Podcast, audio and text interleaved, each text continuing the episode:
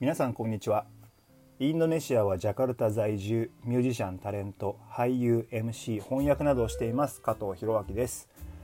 このラジオは日本インドネシアそしてアジアを股にかけて活動する加藤弘明がざっくばらんにお話しさせていただく番組です。えー、しばらく更新が滞っていましたけれどもしれっと戻ってまいりました。これからまた更新していきたいと思いますのでラジオよろしくお願いします。えー、今日はアジア住みます芸人インドネシア住みます芸人の浜田大輔さんという方についてお話ししたいと思います。ところで皆さんはアジア住みます芸人という人たちをご存知でしょうか？これはですね吉本興業が2015年から始めた企画で日本人の芸人さんをアジア各地に住まわせて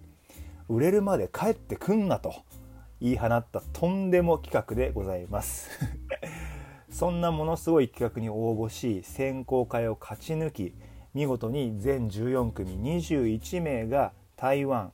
タイインドネシアマレーシアベトナムフィリピンミャンマーで日々アジアのスターを目指して活動しています。その中でですねインドネシア住みます芸人がここジャカルタにやってきたのが2015年の4月。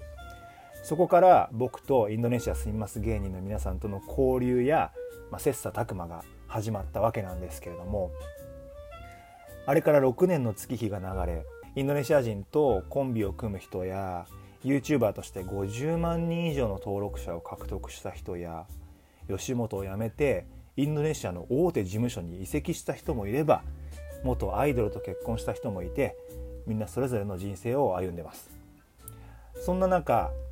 浜田大輔さんという方がですね今回大きな決断を下しました。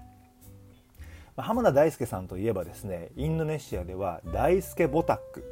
ハゲの大輔っていう意味なんですけれども大輔ボタックとして有名です、まあ、現在は YouTuber として活動されていてそのチャンネル登録者数は60万人を超えてます。すごいですね。すごいんですよ。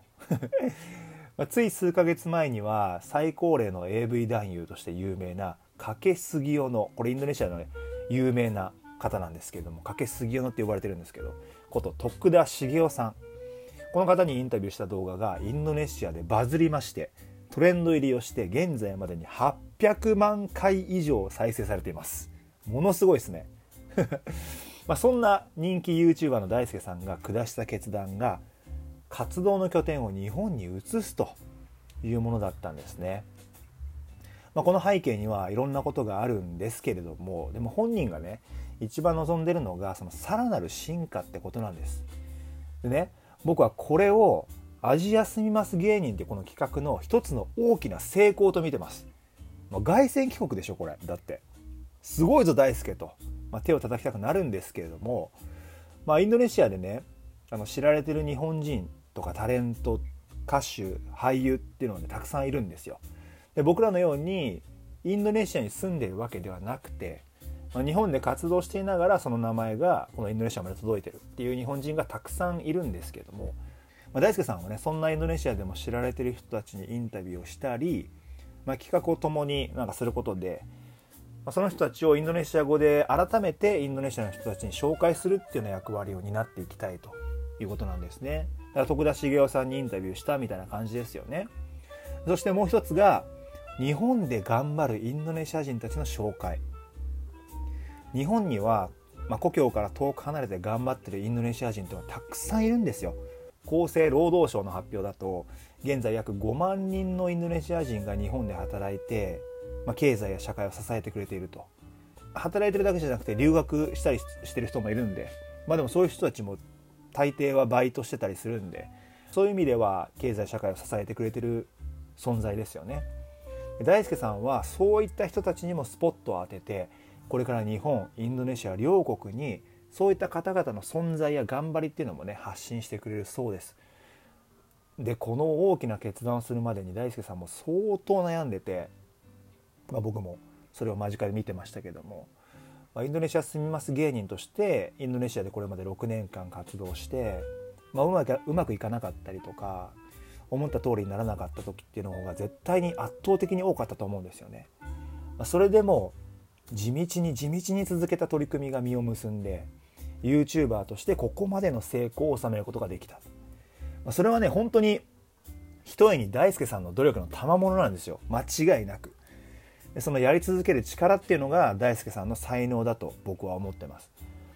でもねその安住の環境を捨てて日本でのチャレンジっていうのを大輔さんは選択したんですよねで僕はこの決断をね全力で応援したいと思ってるんですよなぜかっていうと僕も2014年に、まあ、日本を飛び出してここインドネシアで勝負するっていう決断をして、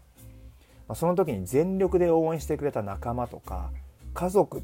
の力があってそのおかげで今があるんですよね。で間近でねその頑張りを見てきた僕としては大輔さんには日本でさらにその活躍を加速させてほしいんですよね。でもそんなに物事を思ったようにうまくいかないっていうのが、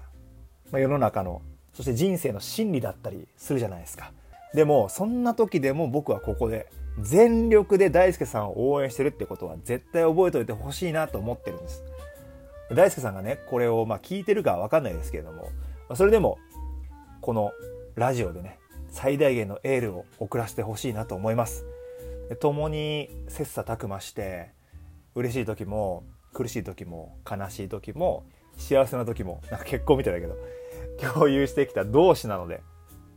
でこのインドネシアでね共にこう笑い合った日々っていうのはもう絶対忘れないです。これからも。で僕の願いはねほんと一つだけなんです。まあ、成功してほしいっていうのもあるんですけどそれ以上にこれからどんなことがあっても、まあ、やっぱり心優しい大輔さんでいてほしいなっていうふうにそんなふうに思ってます。本当にありがとうございます。照りまかしです。って言ってもね根性の別れではないので、まあ、また会う日までまだまだこれからお互いの持ち場でですね面白いことをどんどん積み重ねていきましょう。昨日もね最後に一緒にこう夜を過ごさせてもらったんですけどいろいろ話をしてこれからのこともいっぱい話したんで期待しかないですね。で、皆さんもですね、これから大輔ボタックこと浜田大輔さんの応援もどうぞよろしくお願いいたします。大輔、風邪ひくなよ俺みたいにコロナにかかるなよということで、えー、こんな感じで今日のラジオは終わりたいと思います。YouTube にはですね、いろいろ加藤弘明の楽曲もありますし、ミュージックビデオなんかもあるんで、ぜひぜひ覗いてみてほしいなと思います。えー、これからまた更新していくんで、ぜひフォローの方もよろしくお願いします。コメントやですね、質問もどしどし受け付けてますので、ぜひそちらの方も Twitter でね、メンションしていただくとか、いろいろやり方はあると思うんで えー、ぜひよろしくお願いします。というわけで、あなたにとって今日が昨日よりちょっとでもいい日でありますように。お相手は加藤弘明でした。またね